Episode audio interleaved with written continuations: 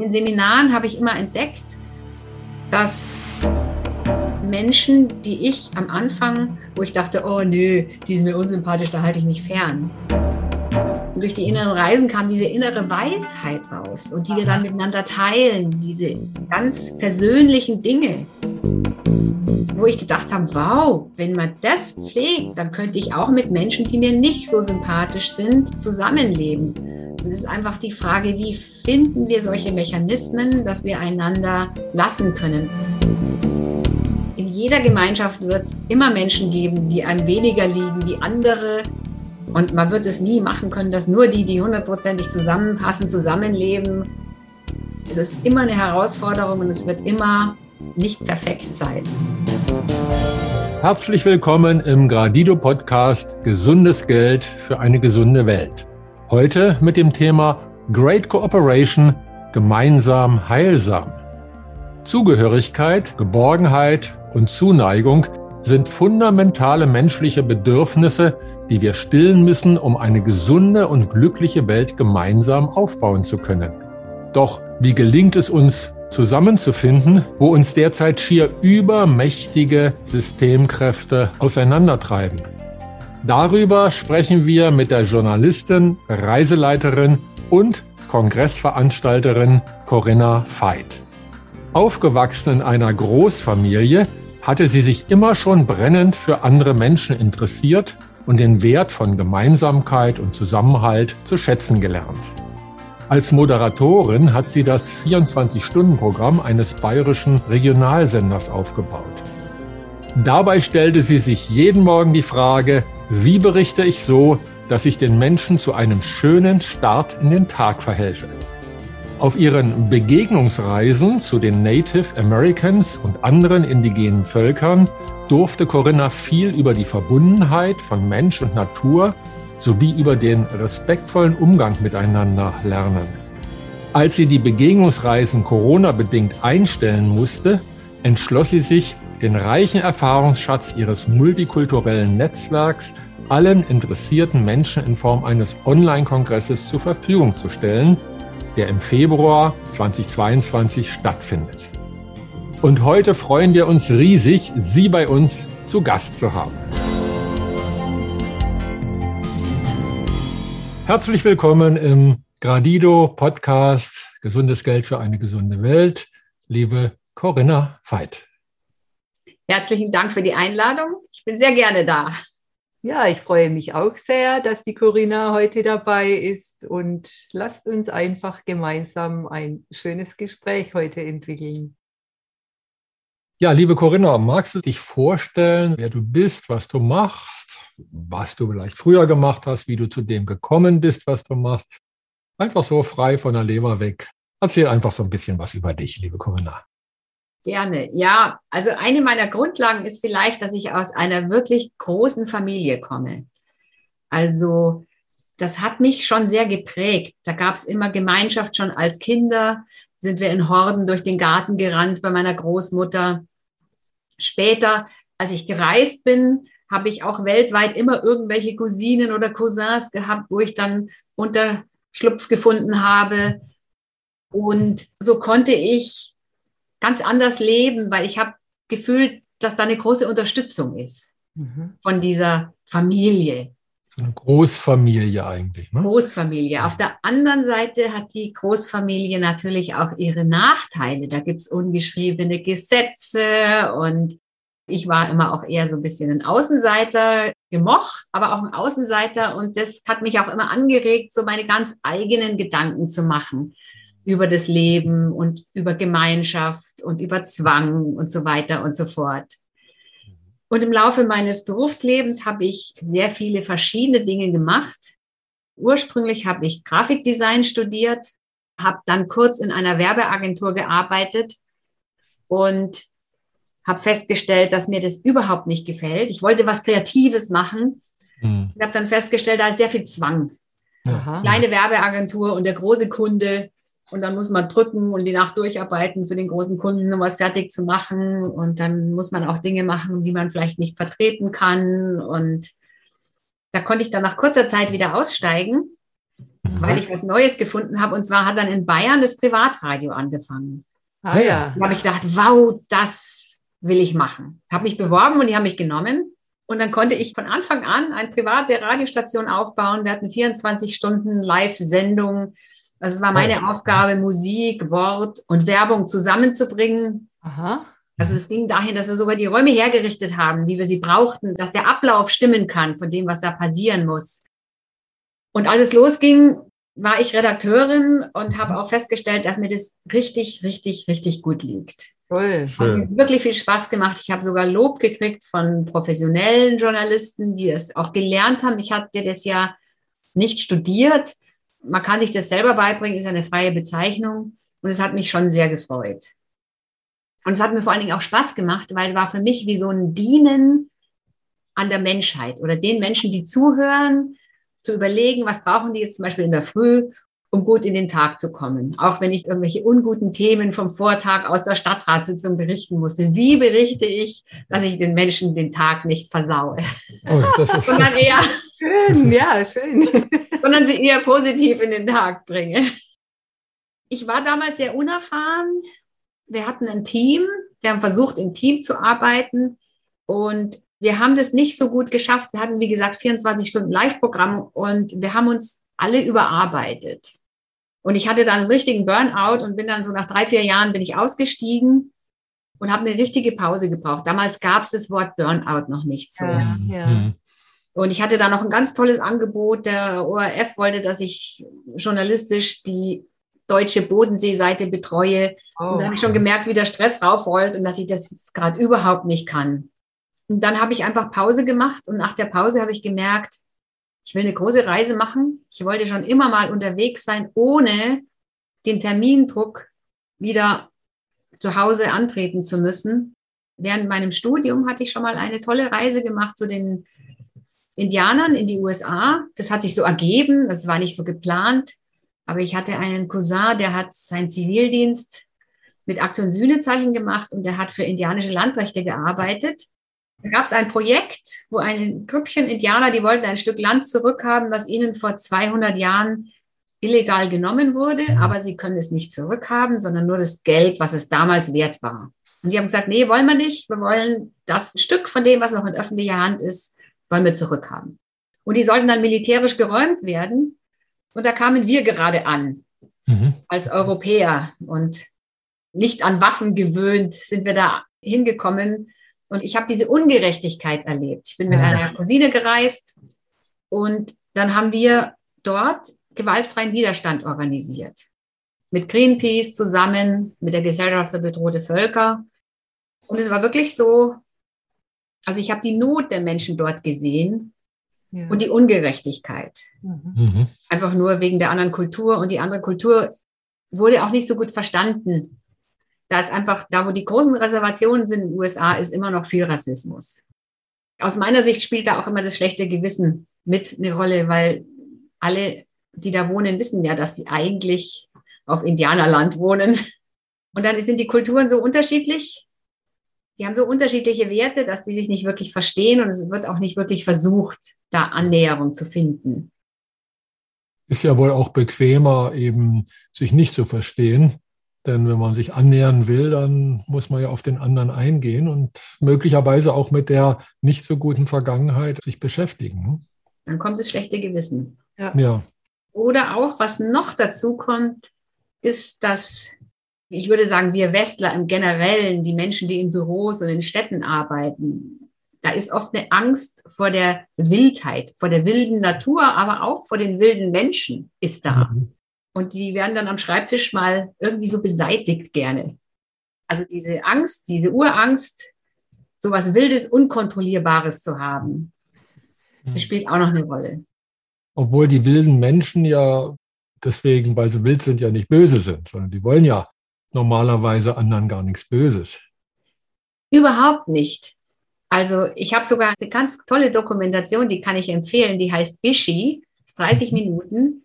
Und da kommt ein letzter überlebender Indianer in Kalifornien in die Zivilisation, weil er merkt, jetzt hat er seine Stammesgenossen nicht mehr, jetzt muss er zu den anderen gehen, wo sie versucht haben, jahrelang im Untergrund zu leben. Und in dieser Begegnung kam für mich raus, wer der Zivilisierte war und wer die mehr Unzivilisierten waren. Mhm. Da habe ich gemerkt, wie viel Rücksicht, wie viel Mitgefühl, wie viel Menschlichkeit in dem Ishi waren im mhm. Vergleich zu den Weißen. Er hatte natürlich dann Kontakt mit Museen und solchen Sachen. Ja, ja. Das ist ein Film, der heißt Ishi, das ist eine Dokumentation. Du bist ja noch eigentlich bei der Vorstellung von dem, was du in deinem Leben so alles schon gemacht hast. Ja, ja es ist wirklich ein Potpourri. Während dem Studium war ich in diesem indianischen Projekt und habe mich dann entschlossen, weil ich so viel Ungerechtigkeit da erlebt habe. Zum Beispiel, wenn wir alleine in die Stadt gegangen sind als Weiße, wir haben ja da im Wald gewohnt, in Tipis, mhm. sind wir natürlich entsprechend etwas runtergekommen, auch in die Stadt gekommen. Wir wurden aber trotzdem gut behandelt. Aber wenn wir mit indianischen Freunden gekommen sind, wurden wir quasi übersehen oder ganz schlecht behandelt. Und dieses Erleben hat mich dann dazu gebracht, wirklich nach dieser Erfahrung auch politische Unterstützerarbeit zu machen. Ich habe viele Jahre für die Gesellschaft für bedrohte Völker indianische Projekte koordiniert und mich dafür eingesetzt, habe äh, europaweit Gruppen gehabt für bestimmte Projekte. Wir waren sehr erfolgreich, weil ich habe immer das Positive versucht, aus den Menschen herauszukitzeln. Also ich habe gesagt, oh, da ist ein Stück Land, es ist noch unberührt, das können wir schützen. Und mir ist immer aufgefallen, Greenpeace macht es genau umgekehrt. Die sagen immer, oh, wenn das und das passiert, dann wird es ganz schlimm.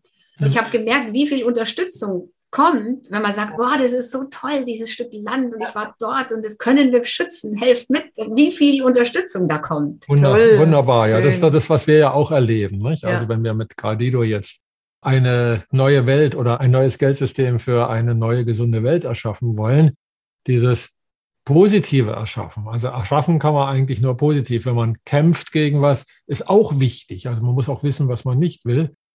Aber die Freude ist natürlich ganz anders da, wenn man was Gutes gemeinsam erschaffen kann. Ja, das ist so toll, was ihr macht. Also ich habe wirklich die höchste Hochachtung vor euch und dem, was ihr da geschaffen habt und weiterhin schafft.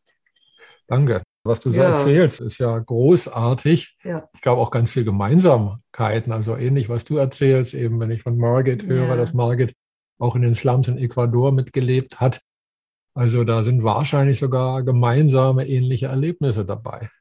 Ja, wahrscheinlich schon. Also ich habe es aber da zum Beispiel in den USA erlebt, dass halt weiße Rancher ähm, in das Camp geschossen haben, wo Kinder gespielt haben zum Beispiel. Oh, Gott. Und das ist natürlich, wenn du da als Europäer hinkommst und überhaupt Waffen gar nicht gewöhnt bist, ist es natürlich noch ein viel größerer Schock, wie wenn ja. du mit ja. Waffen aufwächst. Ja. Und wie gesagt, dann kam die Radiozeit und nach der Radiozeit hatte ich diese Auszeit. Ich habe in einer WG gewohnt und ich habe ein halbes Jahr gefühlt nur vor der Haustür gesessen und geguckt, wer kommt und wer geht. Mhm. Und danach kamen meine Lebenskräfte wieder. Mhm. Und ich hatte so in Erinnerung, in dieser ersten Reise, dass ich wieder zurück musste. Ich musste mein Studium fertig machen. Ich hatte eine Wohnung, die ich untervermietet hatte. Ich musste mich einfach kümmern um Sachen. Und da hatte ich immer das Gefühl, ich will mal verreist sein, ohne etwas, was mich an zu Hause hält. Mhm. Um zu schauen, wie ist das Reisen? Mhm. Und es war die Chance, mein Freund hat sich damals dann auch noch von mir getrennt oder ich von ihm, ich weiß es nicht, auf jeden Fall, der wollte immer nicht reisen. Aha. Und dann habe ich gesagt, so, und jetzt? Und dann habe ich mir ein Ticket gekauft, einmal rund um die Erde. Mhm. das wollte eigentlich ein Jahr gültig sein. Ja. Aber ich habe das hingekriegt, dass ich das auf zweieinhalb Jahre ausgedehnt habe. Ah, mhm. super. Und dann war ich wirklich zweieinhalb Jahre unterwegs und habe mich in alle möglichen Länder getraut, mhm. von denen ich wirklich Respekt hatte. Ja. Also gerade den ganzen asiatischen Raum, wo die Menschen so arm sind, Indien. Ich habe eine Yogalehrerausbildung in Indien, da habe ich begonnen, weil ich gedacht habe, da brauche ich mal was Festes am Anfang. Mhm. Und bin dann weitergereist. Und früher hatte ich immer das Gefühl, wow, wenn die Menschen so arm sind, da will ich nicht hin, weil das ist sicher ganz schrecklich. Mhm. als ich da hinkam, habe ich gemerkt, wie herzlich die Menschen oft sind. Ja, wie ärmer, genau. wie einfacher, wie herzlicher. Und dass im Grunde genommen die Menschen alle dasselbe Bedürfnis haben. Die haben das Bedürfnis, dass sie in Frieden leben, dass es ihrer Familie gut geht und dass sie ab und zu mal so viel Überfluss haben, dass sie auch Menschen einladen können. Mhm. das ein Grundbedürfnis ist, was eigentlich alle haben und dass es egal ist, wo man hinkommt, dass wir uns da alle so ähnlich sind. Ja. Ja, und selbst wenn sie gar nichts haben, laden sie einen trotzdem ein. Also die Erfahrung habe ich in Ecuador gemacht. Also da hat uns dann eine alte Frau Wasser angeboten, das sie aus der Dachrinne für sich gesammelt hat. Sie wollte uns was geben. Wichtig war einfach, dass sie uns eingeladen hat. Also wo man staunt, was in diesen sogenannten materiellen armen Menschen für ein innerer Reichtum der Gastfreundschaft und Herzlichkeit mhm. steckt. Mhm. Ich war auch mal in Afrika mhm. und da haben wir im Nachhinein erfahren, dass die Familie, die uns eingeladen hat, in den Tagen einfach gehungert hat. Die haben dann nichts gegessen. Das haben wir gekriegt. Ja, mhm. oh, schrecklich. Ja, das ist ein ganz komisches Gefühl, ja. Aber das habe ich Gott sei Dank erst im Nachhinein erfahren, weil sonst hätte ich mich da ganz schlecht gefühlt. Ja.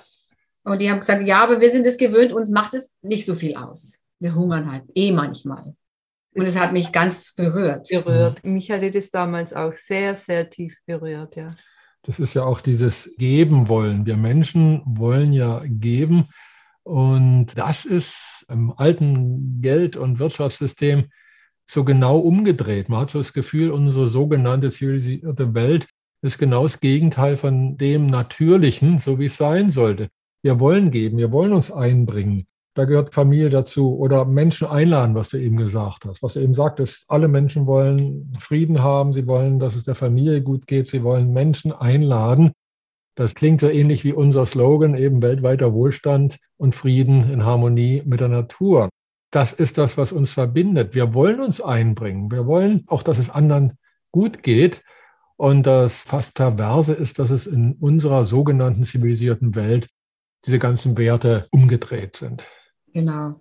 Bei den Indianern zum Beispiel, ich sage jetzt immer Indianer, obwohl der korrekte Begriff Native Americans mhm. ist, aber es gibt einfach keinen politisch korrekten deutschen Begriff und dann greife ich doch immer noch ja. auf Indianer zurück. Die sagen zum Beispiel, nur wenn es allen gut geht, kann es mir auch gut gehen. Genau, ja. genau. Das trifft ja. sich auch mit dieser Philosophie, nicht? wir sind alle eins, nicht? also dieser spirituellen Erkenntnis. Also es sagt ja schon die einfachste Logik, wenn wir alle eins sind, dann kann es uns nur gut gehen, wenn es allen gut, gut geht. Und wenn es nur einem Teil von uns nicht gut geht, dann kann es nicht allen gut gehen. Also dann, vielleicht kann man das verdrängen, so wie du erzählt hast, dass die dann vor den wilden Menschen dann Angst haben und sie vielleicht deshalb bekämpfen, bloß weil sie es nicht verstehen. Aber letztendlich ist das ja Verdrängung. Das Gefühl, dass es mir nicht gut geht, das ist ja immer noch da. Ich glaube auch, dass es aus der Verletzung kommt.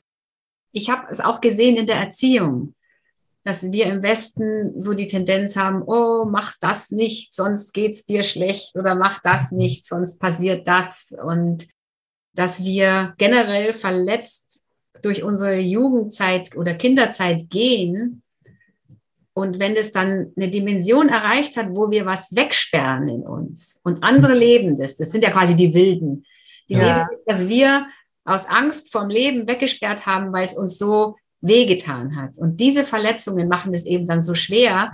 Denn wenn wir das dann sehen, dass andere Menschen das leben oder freizügig leben, dann kommt in uns der alte Schmerz wieder rauf, den mhm. wir ja eigentlich gar nicht haben wollen. Mhm. Und so sehe ich das, dass im Grunde genommen sind die Menschen alle gleich, aber durch Verletzungen und wenn wir an denen nicht arbeiten, dann passieren solche Dinge. Und ich habe mal ein Buch über den Krieg gelesen, wo zwei Männer durch den ganzen Krieg sind und zum Schluss hat der eine den anderen einfach erschossen, seinen besten Freund, oh. weil seine Verletzungen hochgekommen sind. Mhm.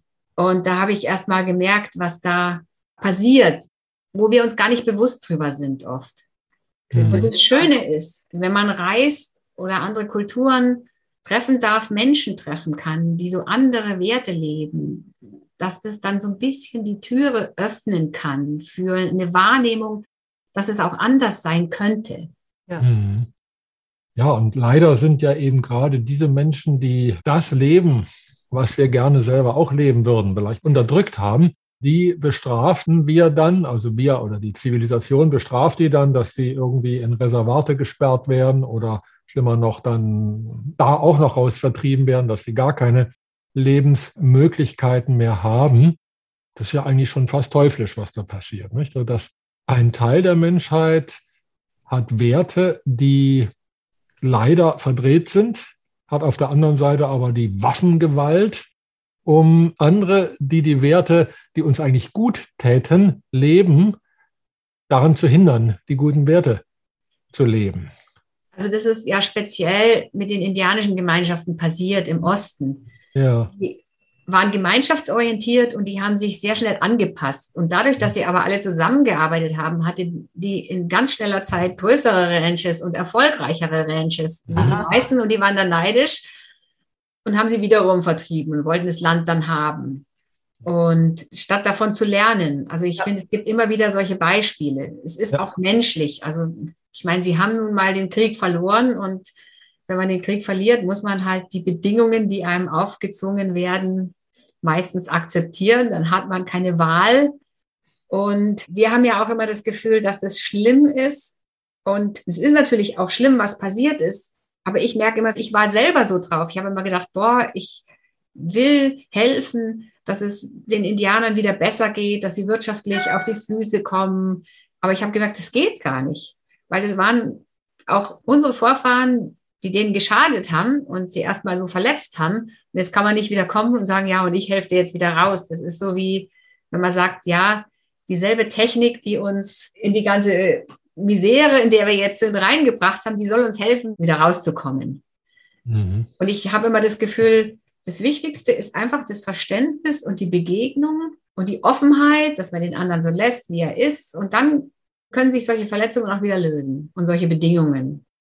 Was können wir denn von den Indigenen lernen? Also es hört sich ja so an, als ob die ganz viel Innenreichtum haben, von denen eigentlich wir lernen. Also nicht, dass die von uns lernen müssten, wie man jetzt sogenannte Zivilisation macht und die Erde weiter ausbeutet, sondern dass wir vielleicht lernen könnten, auch in Frieden und Harmonie mit der Natur wieder so zu leben, dass die Erde ein Paradies werden könnte.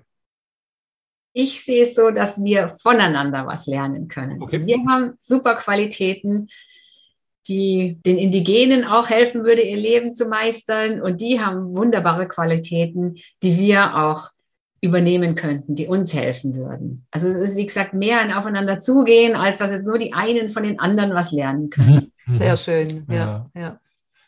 Kannst du da ein Beispiel nennen? Also sagen wir mal so, was können wir von den Indigenen lernen und was können die Indigenen von uns lernen? Hast du da Ideen oder ein Beispiel?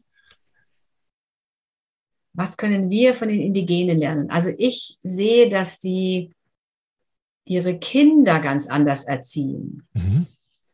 Und dass sie versuchen, ihre Kinder mit möglichst wenig Verletzungen durch die Kindheit zu bekommen. Mhm. Also zum Beispiel ein ganz schönes Bild, ein Erlebnis.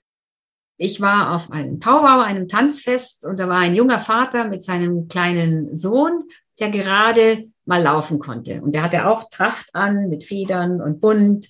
Und der hing an der Hand von seinem Vater und es war auch so ein bisschen schlammig, weil es geregnet hatte. Und plötzlich ist er hingefallen und der junge Vater ist stehen geblieben und hat ihn einfach angeguckt.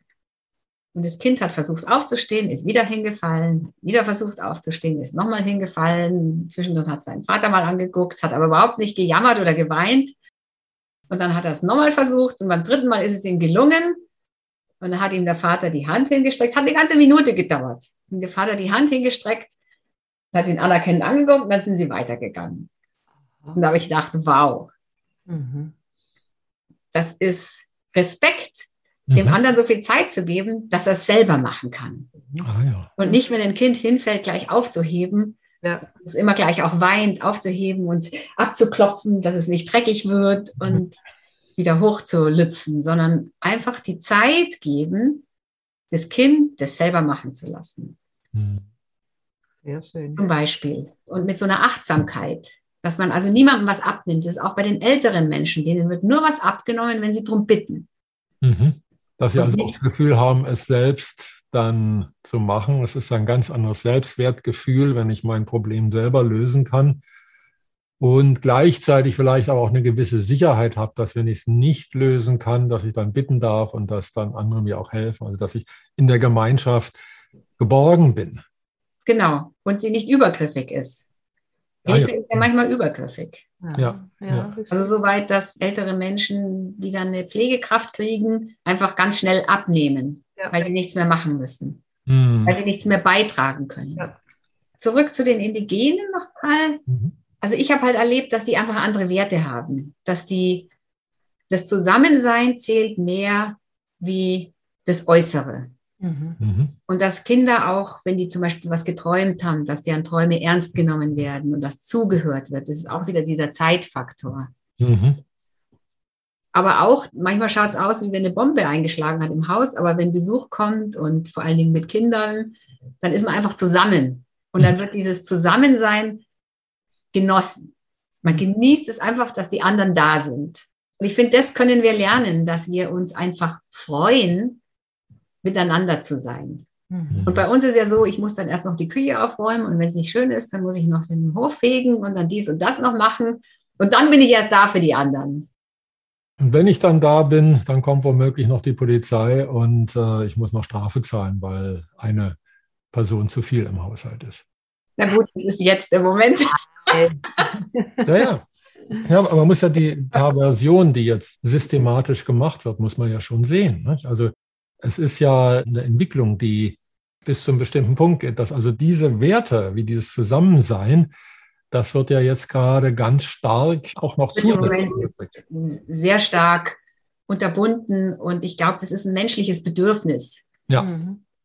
Und um nochmal zurückzukommen zum Lebenslauf, Ja, gerne. nach dieser zweiten Reise, wo ich sehr lange unterwegs war, bin ich eben nach Hause gekommen und ich habe gemerkt, oh, wie schön. Jetzt kann ich nach Hause kommen und jetzt kann ich aktiv wieder mit was aufbauen. Dass mein Leben nicht nur darum geht, wo schlafe ich, was esse ich, was mache ich. Ja, Mhm. ja. Ich habe mich zwischendurch mal arbeiten müssen, um wieder Geld zu verdienen, aber so dieses locker flockig nur zu gucken, wo gehe ich hin, was mache ich denn heute und was esse ich denn heute, es war mir zu wenig. Ich wollte an einem Projekt mitwirken, wo was Sinnvolles passiert für die Menschen. ja, ja. Mhm. Und so sind alle möglichen Dinge entstanden. Zuerst bin ich natürlich zurück zum Radio, weil da, wo man aufgehört hat, fängt man meistens wieder an. Mhm. Ja. Und dann bin ich nochmal in den alten Beruf, also als Grafikerin zurück, habe auch fürs Fernsehen gearbeitet. Das hat mir auch ganz neue Perspektive eröffnet, eine längere Zeit. Und habe mich dann selbstständig gemacht, Mhm. weil ich gemerkt habe, dass ich bei den Reisen, vor allen Dingen bei den Native Americans, so viel lernen durfte, weil ich Zeit hatte. ja. Und ich wollte das auch Menschen vermitteln, die weniger Zeit haben wie ich, die vielleicht nur 14 Tage Urlaub haben. Mhm. Und so sind mit meinen indianischen Freunden Reisen entstanden, wo es darum geht, den Menschen zu begegnen. Und wo es nicht darum geht, was von außen zu besichtigen, sondern wo es wirklich darum geht, den Menschen zu begegnen, um zu versuchen, einfach eine Zeit lang zusammen zu sein und sich kennenzulernen. Mhm. Und es ist ein ganz schönes Konzept gewesen, weil ich so viele schöne Rückmeldungen von meinen Reiseteilnehmern gekriegt habe. Mhm. Das hast du auch mit deinen Natives sehr intensiv vorbereitet.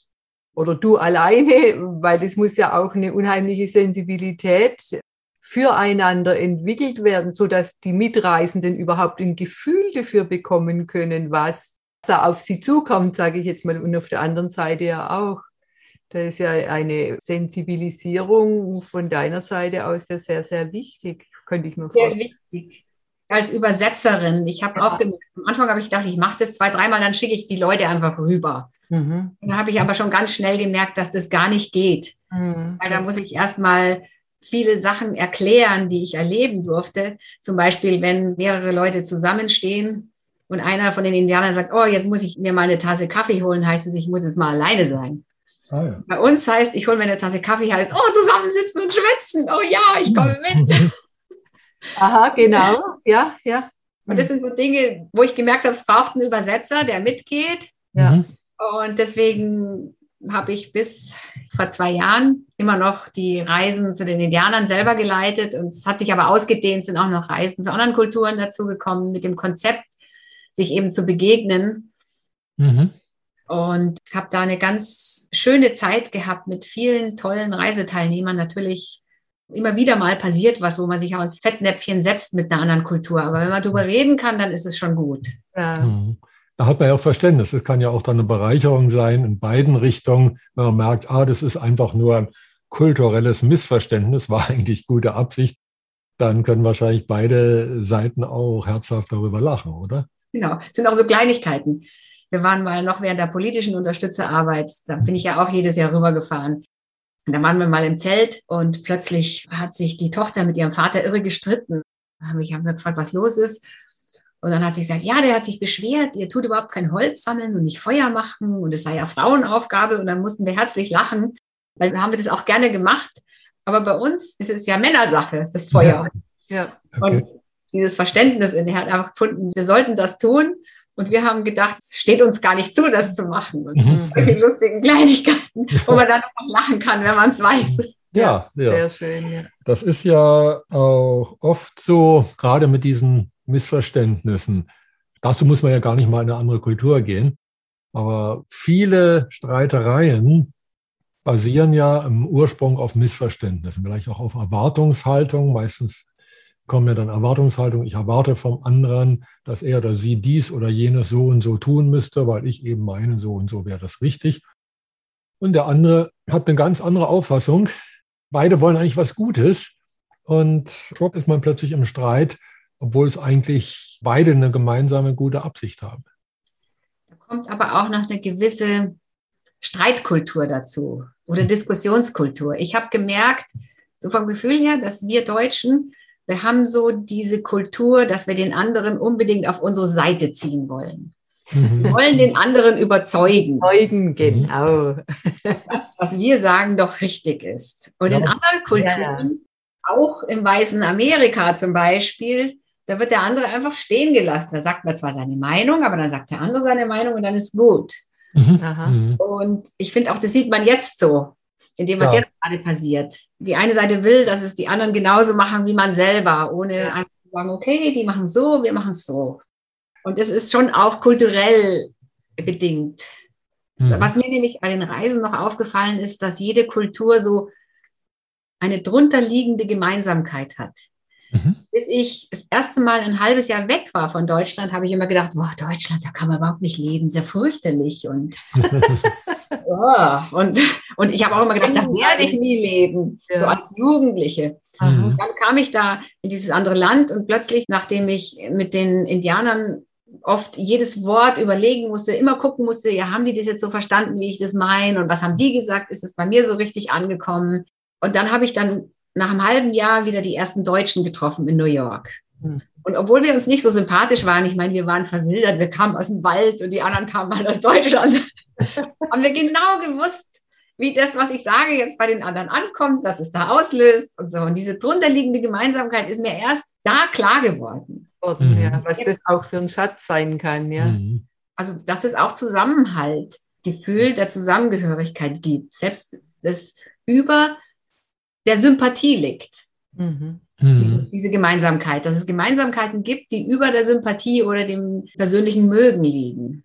Mhm. Fand ich sehr spannend. Du hast ja jetzt ganz viele Erfahrungen gesammelt aus deinen Reisen. Und spannend fände ich jetzt die Frage, du kennst ja unser Ziel eben, weltweiten Wohlstand und Frieden für alle Menschen. Wie können wir denn lernen, sei es nun von indigenen Feldern oder aus deinen Erfahrungen, wie wir diesem Ziel, dass es allen Menschen gut geht, das schließt ja dann auch die Vielfalt der unterschiedlichen Kulturen, Gehörigkeiten und Kultur. Mit allen, ja, Kulturen. Ja? Genau. Kannst du da uns was mitgeben? Guck doch mal hier oder guck mal da oder gibt es da Aspekte, die wir noch mehr beleuchten könnten oder worüber wir uns austauschen können. Wir sind ja auch ein Forschungsnetzwerk bei Gradido. Das heißt, wir wollen ja gemeinsam Lösungen finden. Das Geldsystem ist die eine Sache, aber Geldsystem ist eben ein System, wie der Name schon sagt. Und das andere ist, wie kommen wir menschlich dahin? Das ist wirklich ein wichtiges Thema. Also ich sehe es, wir haben es vorher schon mal angesprochen, schon so, dass vieles aus einer Verletzung heraus passiert. Also ich erlebe es so, dass wir im Westen eine ganz große Sehnsucht nach mehr Gemeinschaft haben Und auf der anderen Seite haben wir eine ganz große Angst davor, dass wir dann nicht mehr wir selber sein können, dass es dann Einschränkungen gibt, dass wir uns anpassen müssen, dass wir uns selber nicht mehr leben können. Mhm. In Afrika ist zum Beispiel ganz anders, genau umgekehrt, weil die haben eine Grundhaltung, dass man den anderen trifft und versucht, das möglichst Beste, Wertvollste, das meiste von ihm selber aus ihm herauszulocken und ihn dabei zu unterstützen, sich selbst zu leben. Mhm. Die fühlen sich immer nur ganz, wenn ein zweiter da ist. Mhm. Und da irgendwie so einen Mittelweg zu finden, das auch zu sehen, ja, ich bin verletzt oder wir sind verletzt, aber jeder darf so sein, wie er ist. Also ich finde, wir müssen uns mehr im Respekt üben und die, die mhm. anderen sein zu lassen in Wohlwollen. Ja. Einfach sich dazu entscheiden, die anderen unterstützend zu behandeln. Mhm. In wohlwollendem Unterstützen. Also ich denke, dass so ein Geldsystem, dass diese Grundwerte, eine Art von Dazugehörigkeit, dass immer mehr Menschen vereinsamen, also im weißen Amerika noch viel extremer wie bei uns. Wir haben ja dagegen ein Paradies hier.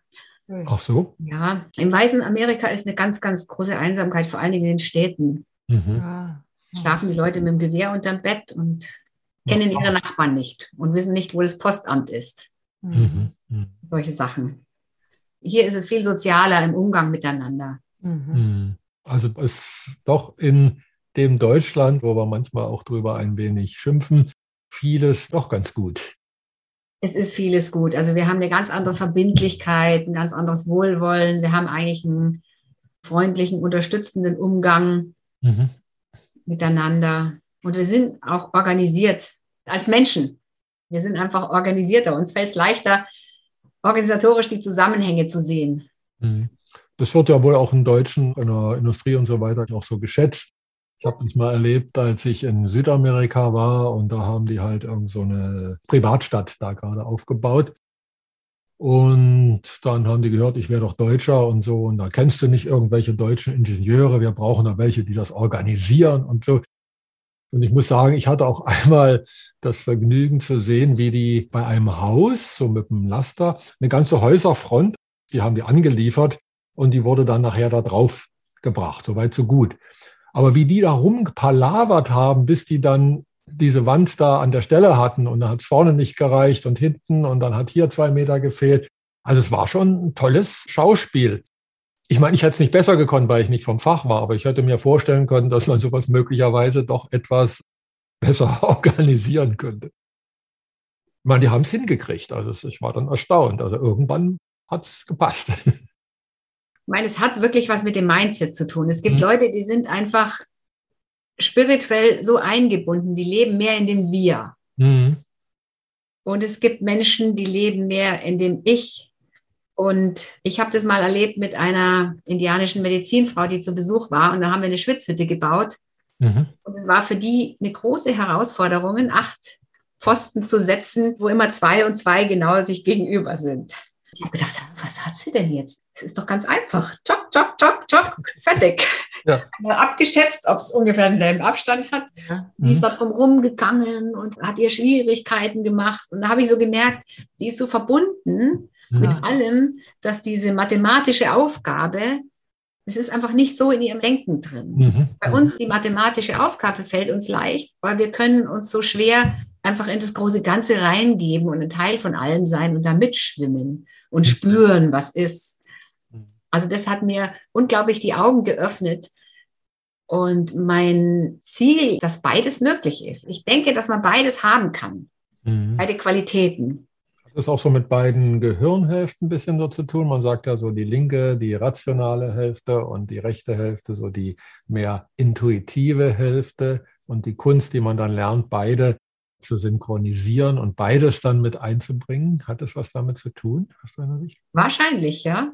Es sind wahrscheinlich nicht nur beide Gehirnhälften, sondern auch dieses Eingeben in eine spirituelle Welt oder Kontrolle aufgeben in einem großen Ganzen, wo wir vielleicht keine Kontrolle haben.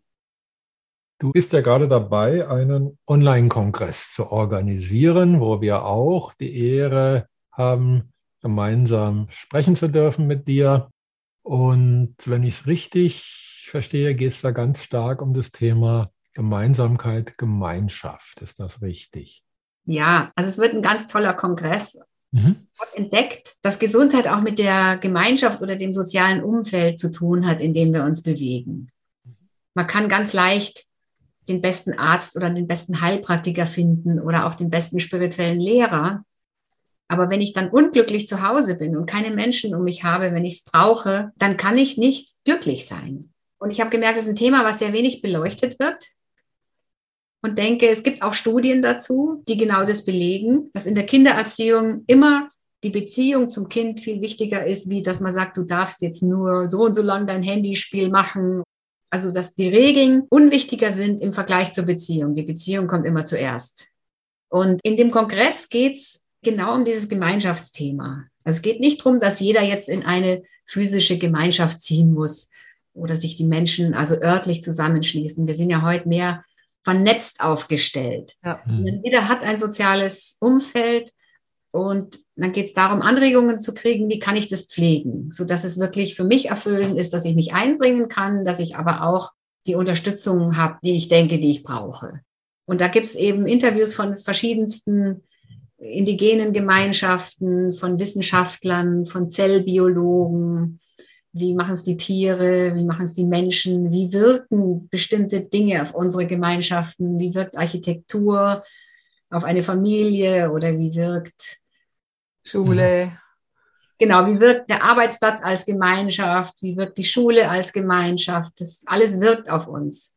Es soll einfach Anregungen geben, da genauer hinzugucken. Und da sehe ich auch unsere Gemeinsamkeit, dass mir durch meine Reisen und was ich erleben durfte, es wichtig ist, dass wir die Aufmerksamkeit darauf lenken und sehen, ja, ich muss nicht groß was verändern.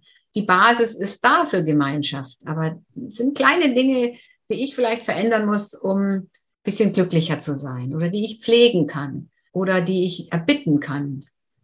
Und da hast du jetzt dann viele Sprecher oder einfach Menschen, mit denen du äh, dich unterhältst. Unter anderem auch aus deinen Reisen, also auch von indigenen. Ja, also ich habe festgestellt, ein Drittel der Interviews sind englischsprachig. Die werden natürlich übersetzt. Es sind Indigene, also aus verschiedenen Kontinenten. Mhm.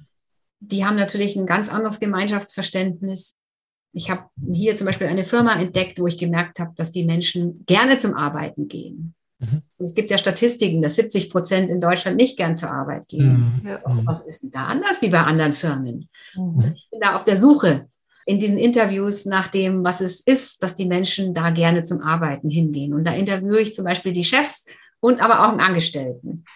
Ah ja. Sehr mhm. schön. Zusammen oder, oder jeden für sich? Jeden für sich. Ah, okay. Aber das ist dann quasi eine Einheit. Mhm. mhm. Ich habe dann schon gemerkt, in so einer Firma, da gibt es dann auch ein Wir-Gefühl. So ähnlich wie früher beim Familienbetrieb. Da war ja auch noch dieses Wir-Gefühl da. Genau, bloß sind die auch schon gewachsen.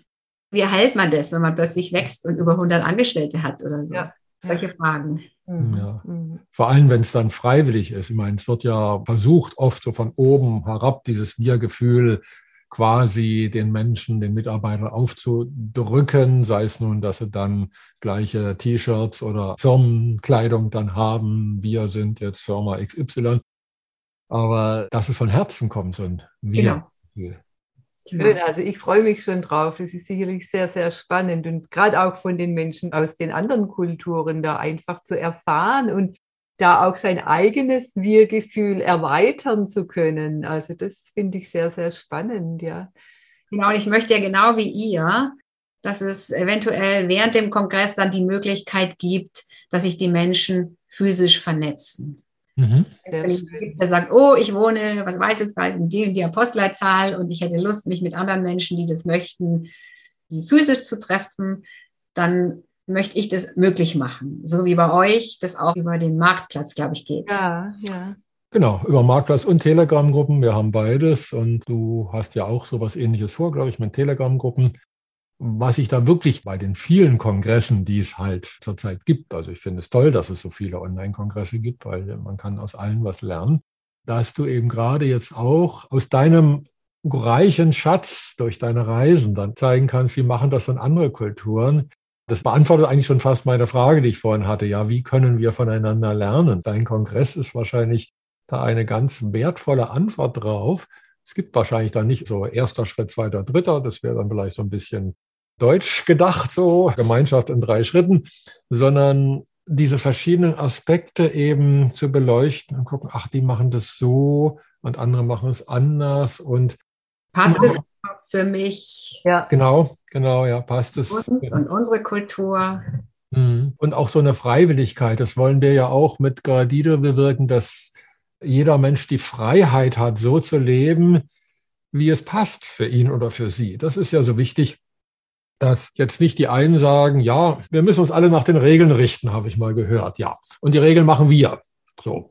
Und wir sind alle gleich und gefälligst hast du dich natürlich auch den Regeln gerichtet. Das hakt natürlich so ein bisschen, wenn derjenige oder diejenige, die nicht diese Regeln so mag, vielleicht die Regeln auch nie aufgestellt hat. Ja, also deshalb ist wichtig herauszufinden, wo fühle ich mich wohl, was entspricht meinem Wesen und wo gibt es vielleicht Menschen, wo Resonanz da ist, wo ich das Gefühl habe, oh, da geht mir das Herz auf. Und bei anderen, naja, das ist vielleicht nicht so, obwohl die sich vielleicht auch sehr wohl fühlen miteinander. Nicht? Und diese Freiheit, das ist so ein ganz wichtiges Anliegen, auch von uns bei Gradido, dass eben durch diese Themen wie zum Beispiel Grundeinkommen, Dreifaches Wohl. das dreifache Wohl, danke Margit, dass das dreifache Wohl eben das sagt ja das einfach, das Wohl des Einzelnen, der Gemeinschaft, der großen Ganzen. Gut, das ist jetzt, sagen wir mal, eine theoretische Grundlage, dass es aber auch gelebt werden darf in Zukunft. Und dass auch nicht mehr so dieser moralische Zeigefinger da kommt und sagt, ja, moralisch wäre es aber so und so. Ja gut, was heißt Moral? Also Wichtig ist, dass wir Menschen lernen, miteinander so zu leben, dass wir glücklich werden. Dass ja, wir dass wir gut miteinander gut, leben können genau. auf dieser schönen Erde. Mhm. Und das ist eben auch meine Aufgabe in dem Kongress, sehe ich darin, erstmal Aufmerksamkeit zu schaffen. Mhm. Ja. Wie ist denn mein soziales Umfeld?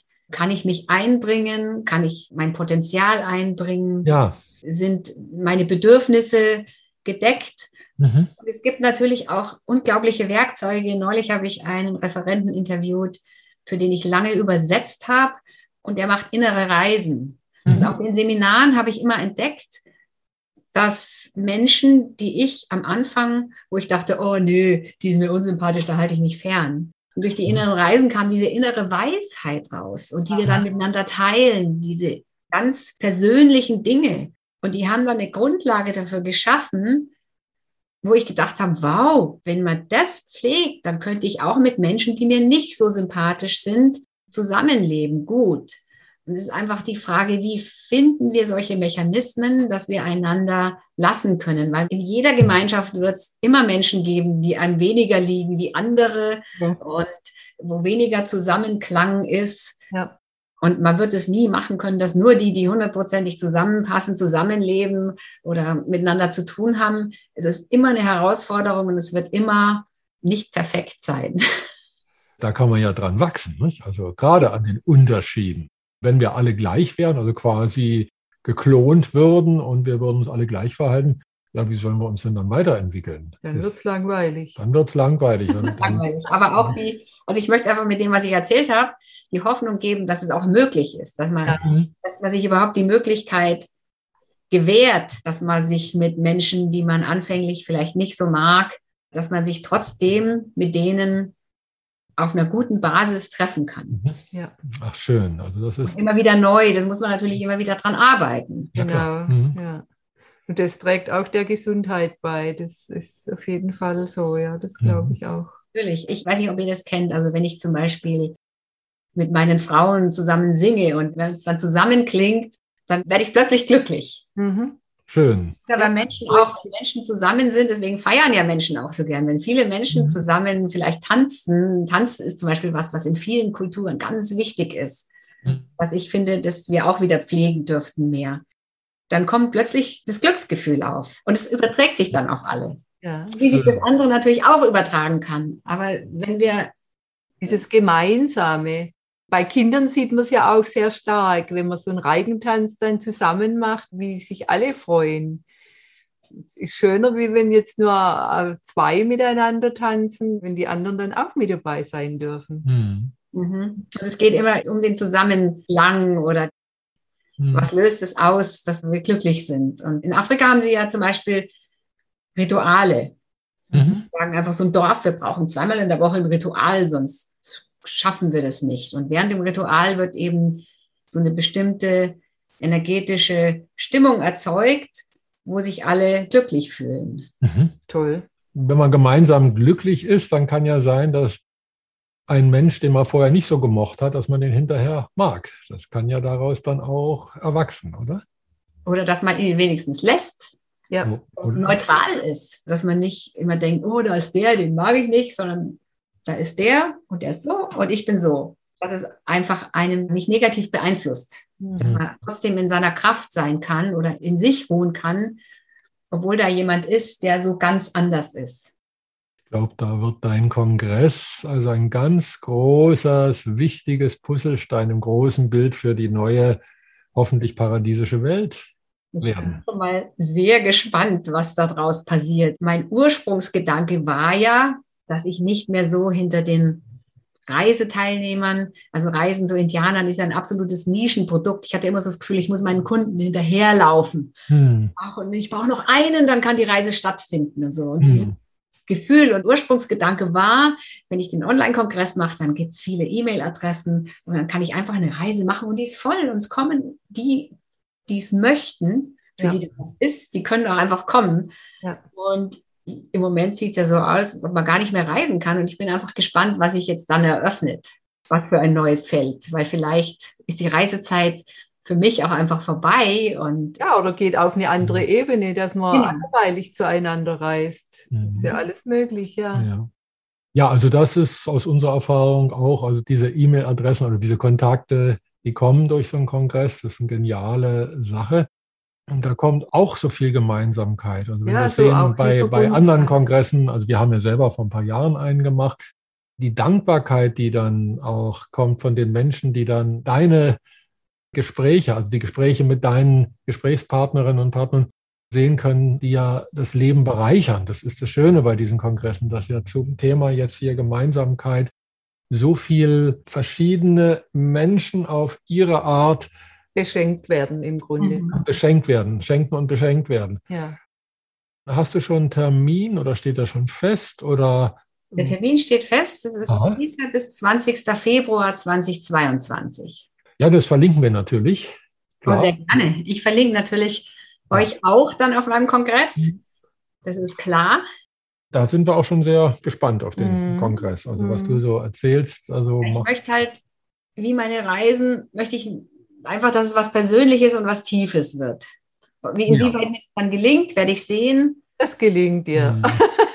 also früher, als Journalistin beim Radio hatte ich immer so eine offene Karte, weil sehr viele Journalisten sind mit so provokativen Fragen gekommen und ich war immer neugierig. Mich interessieren andere Menschen so. Ich wollte eigentlich wissen, wer ist denn das da, mit dem ich jetzt da spreche, dieser Musiker oder dieser Star. Ja. Und durch diese Neugierde, was auch eine schöne Grundlage ist für Gemeinschaft, finde ich, wenn man sich die Neugierde erhält. Oft war das wie ein Türöffner und dann konnte ich vor dem Konzert und nach dem Konzert mit den Musikern irgendwie die Nacht durchtrinken und philosophieren und manche, die so provokative Fragen hatten, die sind einfach abgewiesen worden. Also, nö, ja. vor dem Konzert schon erstmal gar nicht. Ja, ja, ja klar. Ich meine, man spürt, da kommt ja Resonanz. Das, das spürt man ja, ob jemand wirklich Interesse an einem hat, an mir als Person oder nur an dem, was ich eben gemacht habe. Ich glaube, das kommt bei dir auch gut rüber. Das, also habe ich keine Zweifel. Ja, diese Wertschätzung auf ja, jeden Fall, die, ja, die, die ist einfach eine, eine, auch eine Reife und eben diese Lebenserfahrung wahrscheinlich schon aufgrund der vielen Kulturerlebnisse und Begegnungen, die du hattest. Also da ist sehr viel Schönes für uns da. Ich hoffe, dass es bereichern wird. Mhm. Ganz bestimmt, ganz bestimmt. Also wir freuen uns schon riesig drauf. Jo. Ja, ich würde einfach fragen, gibt es noch irgendwas, das du unseren Podcast-Zuhörerinnen und Zuhörern mitgeben möchtest? Also ich habe mich ja früher zu der Zeit, wo ich dich, Bernd, kennengelernt habe, über eine Audioaufnahme haben wir mhm. zusammen gemacht. Ich war Sprecherin und der Bernd war Tontechniker. Ja. Ich, du hast mich schwer beeindruckt, weil normal musste ich zu den Kunden hinfahren. Und du hast gesagt, nö, nö, ich komme, ich habe alles dabei. Dann kamst du mit dem mobilen Studio hier an und In entspannter Atmosphäre zu Hause haben wir das aufgenommen. Aber was ich sagen wollte, zu der Zeit habe ich mich sehr viel mit Geld beschäftigt und ich habe eben diese Bücher gelesen über Silvio Gesell und mhm. was er damals gemacht hat. Und das war für mich wie so ein Türöffner, als du dann von Joytopia erzählt hast damals oder Gradido. Mhm. Und ich habe mich sehr viel mit solchen Geldsystemen beschäftigt. Und ich denke, es ist eine ganz wesentliche Grundlage für eine Gesellschaft, was für ein System sie zum Tauschen nimmt. Und ich bin einfach zutiefst davon überzeugt. Und ich habe mir viele, viele, viele andere Geldsysteme angeguckt, die jetzt so alle aus dem Boden sprießen. Und ich bin zutiefst überzeugt, dass das, was ihr macht, ist eine Lösung. Das kann die Lösung sein für unsere gesellschaftlichen Probleme. Und es ist was wirklich anderes. Und herzlichen Glückwunsch, dass ihr da seid und euch das anhört und dass ihr wahrscheinlich schon Mitglied bei Gradido seid. Und ich wünsche euch einfach viel Freude und viel gute Gemeinschaft damit. Tausend Dank. Dankeschön. Ganz tolles Gespräch. Mögen wir alle gemeinsam uns eine gute Zukunft erschaffen ja. und unseren ja. Nachkommen allen. Ganz schön. Danke, danke, danke.